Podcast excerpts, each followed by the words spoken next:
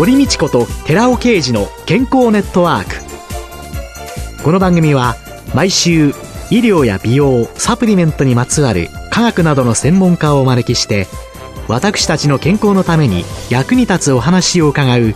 健康生活応援番組です。包摂体サプリメントと MGO マヌカハニーで健康な毎日をお届けする「コサナの提供」でお送りします。ここでコサナから番組パーソナリティで神戸大学医学部客員教授寺尾啓二社長の新刊動脈硬化と突然死の知られざる原因小型 LDL コレステロールの怖い話発売のお知らせです。シクロデキストリン研究の第一人者、寺尾啓治社長が、動脈硬化や脳卒中を招く真の悪玉コレステロールの正体、小型 LDL コレステロールについてわかりやすく解説します。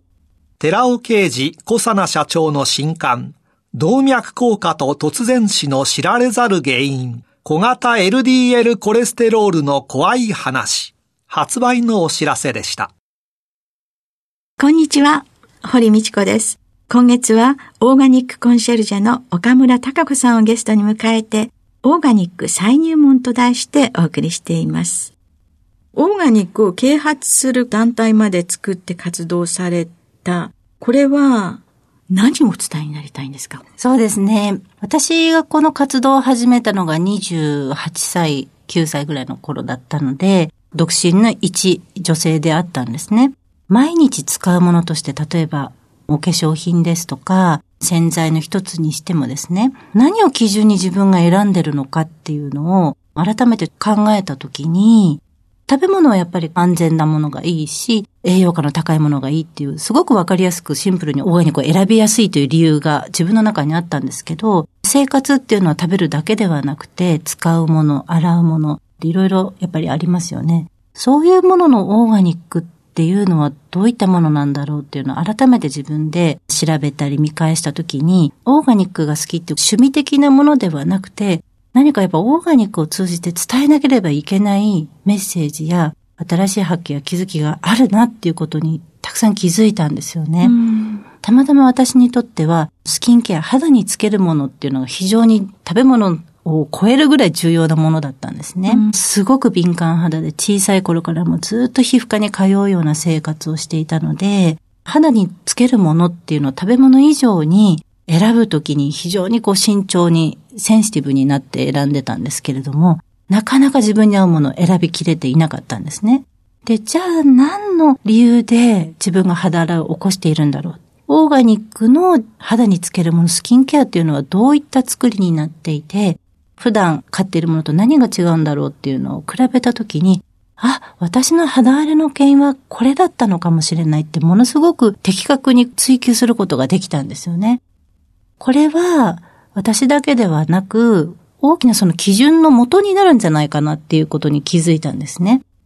オーガニックが好きっていう情熱と、新たにオーガニックということを知ることでその人のいいチョイスをする手助けできるかもしれないってなんか使命感が湧いてきちゃったんですよね。思い込みですよね。今、あの、話しながら思いましたいやいや、もうすごい肌がきめ細やかで、とっても綺麗でいらっしゃるなと思って見てたんです。考えたら、皮膚からアレルギー監査されるので、いろいろな化学物質いっぱい入ったものを使うより、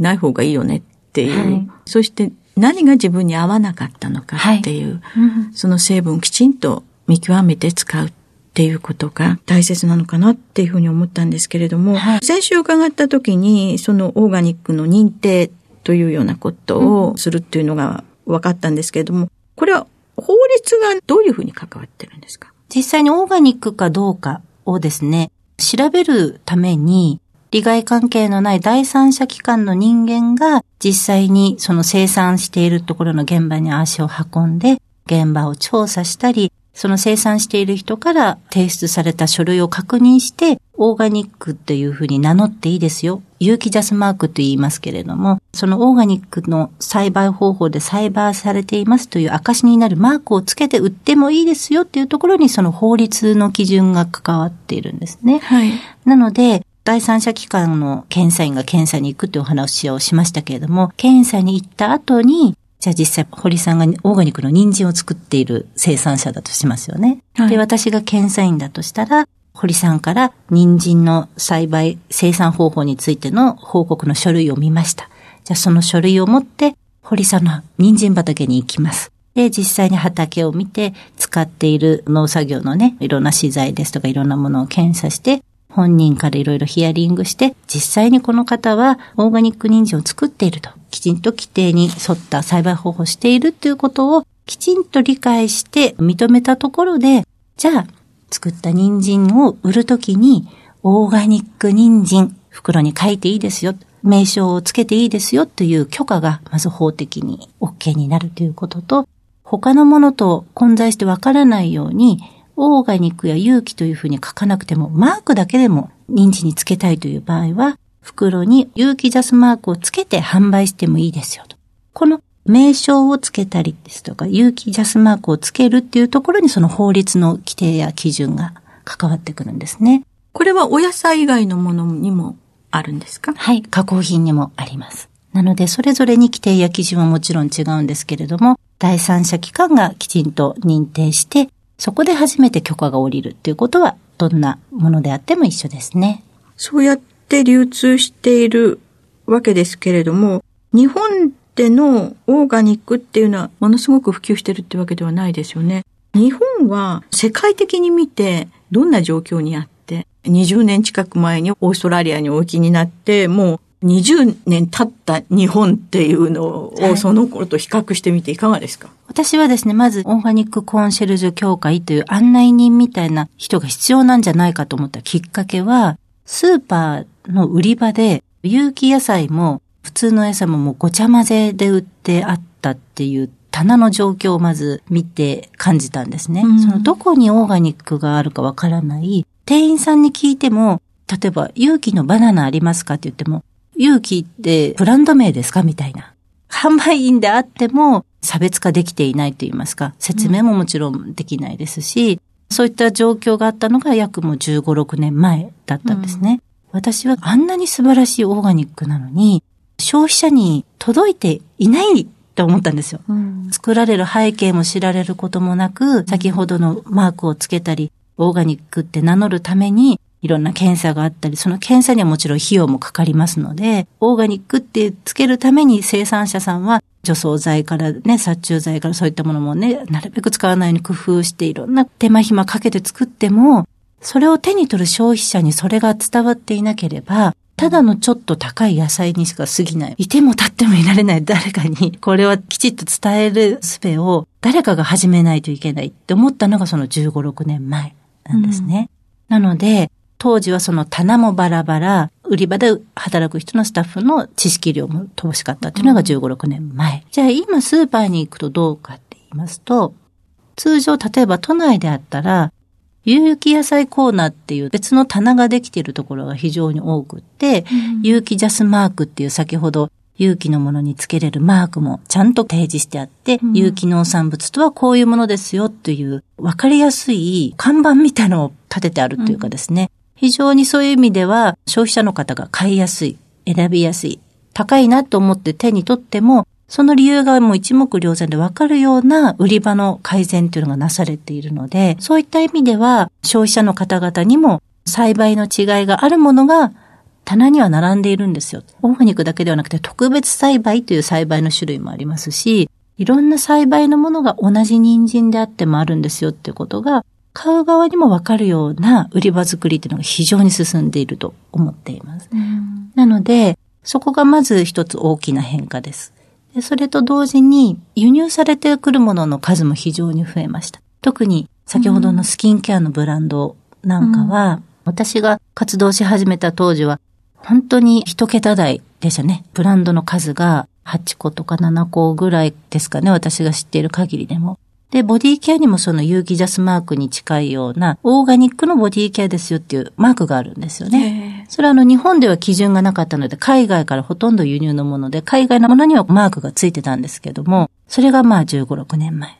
7、8ブランドぐらい。うん、今は、私の知ってるだけでも200ブランドぐらいはそんなにあありますかはい。やはり輸入の商品ですと植物性のものがほとんどなので、使用期限が非常に短いんですよね。保存量ですとか、その中の成分をなるべく植物性のもので作っているので、1年とか2年とか蓋開けた後に持たないってなるってくると、数自体はやっぱり限られてくるんですけども、非常にバラエティ豊かになりました。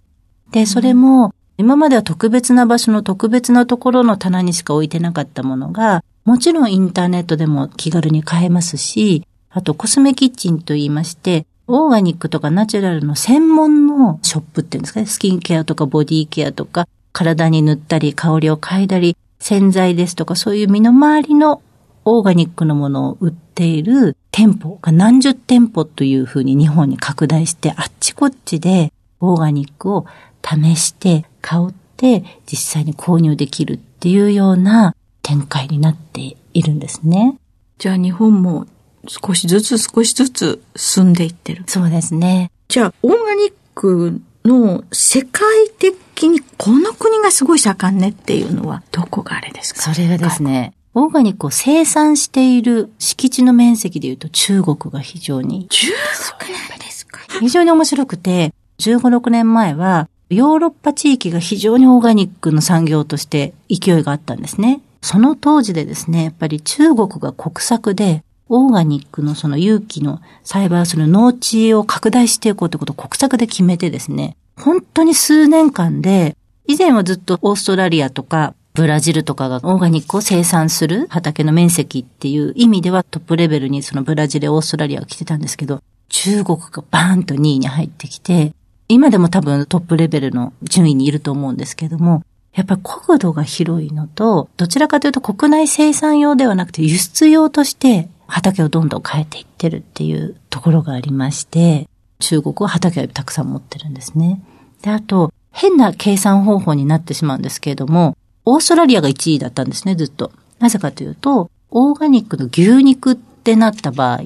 オーガニックの牛を育てる、牛を放牧している畑のサイズってなると広大ですよね。そこの牧草地の面積がやっぱり拡大に広いので、やっぱりオーガニックの高地面積1位っていうのは、その牧草地をいっぱい持ってるオーストラリア。ただ消費ってなるとですね、アメリカ、それから日本もすごく高いですよね。で中国だってやっぱ富裕層の方々が、特に外資系の大型のデパートなんかが入ると必ずオーガニックセクションがあって、すべてオーガニックです。もうシリアルの一つから果物の一つまで全部オーガニックで揃うっていうようなデパートの状況なので、あとは生産はするけど国内ではなかなか売っていないっていうような途上国の現状もありますし、例えばそれはオーガニックコットンであったりするとインドとかですね、綿花が非常に盛んな地域でありますけれども、そのオーガニックコットンの生産地域としてもインドっていうのは一つありますが、やっぱり輸出用として作られてますね。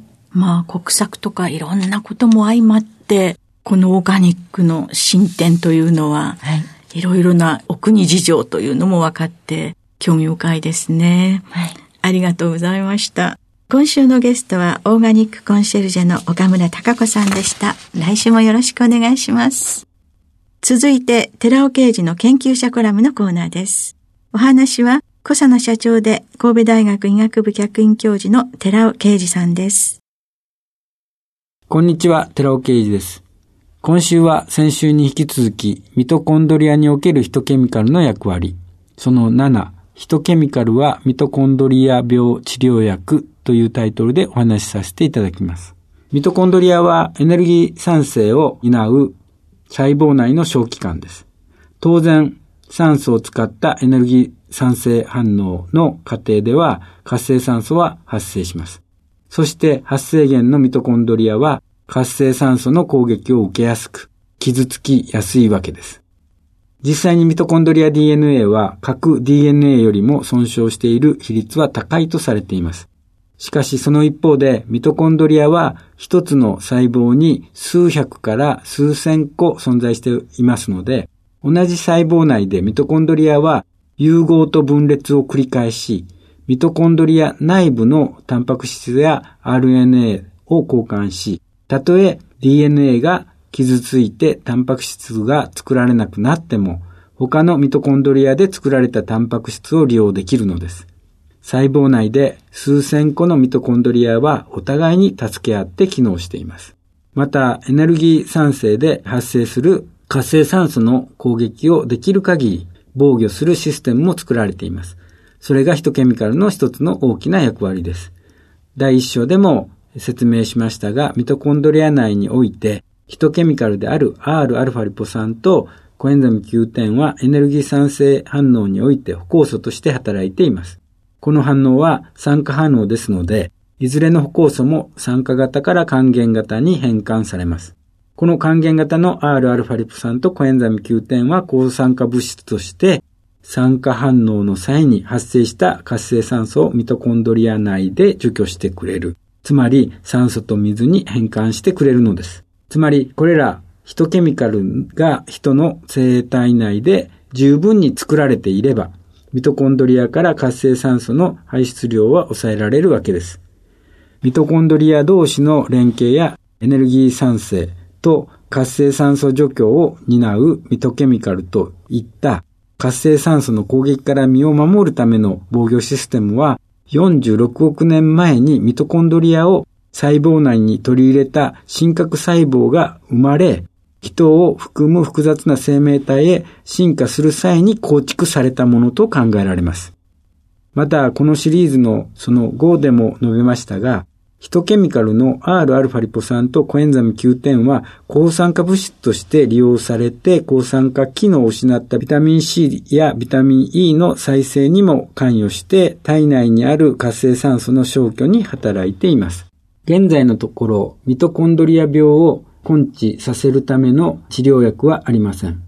症状を抑制し、進行を遅らせるためにヒトケミカルのコエンザミ Q10 やビタミン C、ビタミン E が処方されており、これらの服用で症状が軽くなったという報告はあります。ミトコンドリア内で活性酸素を除去する物質としてはコエンザミ Q10 のみの処方です。そこでヒトケミカルの Rα リポ酸とコエンザミ Q10 の併用処方に対する期待が高まっています。ただ、まだ多くの有識者がアルファリポ酸の使用に対して危険なラセミ体の問題に気づいていないのも現状です。お話は小佐奈社長で神戸大学医学部客員教授の寺尾啓二さんでした。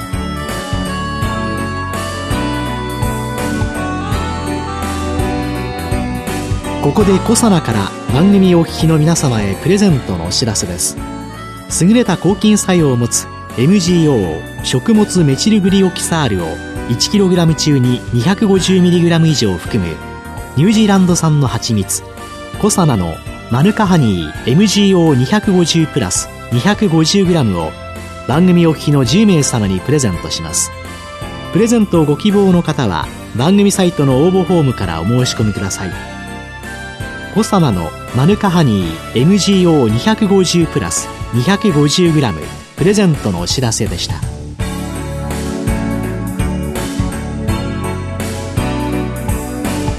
堀道子と寺尾啓二の健康ネットワークこの番組は包摂体サプリメントと MGO マヌカハニーで健康な毎日をお届けする「コサナの提供」でお送りしました。